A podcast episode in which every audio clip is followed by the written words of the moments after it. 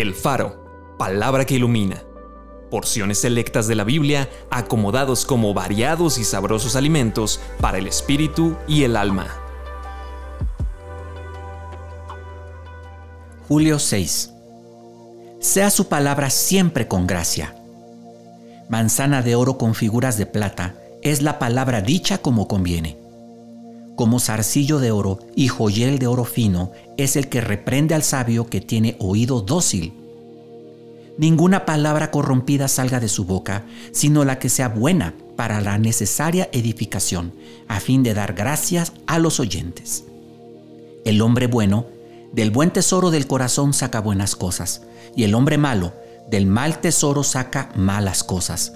Por tus palabras serás justificado la lengua de los sabios es medicina. Los que temían al Señor hablaron cada uno a su compañero, y el Señor escuchó y oyó, y fue escrito el libro de memoria delante de él para los que temen al Señor y para los que piensan en su nombre.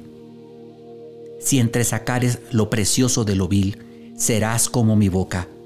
Por tanto, como en todo abundan, en fe, en palabra, en ciencia y en toda solicitud, abunden también en esta gracia. Acompáñame a orar. Señor, en este día quiero pedirte que tu gracia esté sobre mi vida. Esa gracia para hablar como conviene. Esa gracia para edificar con mis palabras. Edificar a las personas. Para bendecirlas. Para alegrarles el día. Para traer a otras personas paz, confort, consuelo, sabiduría. Que tú me des esa gracia, Señor.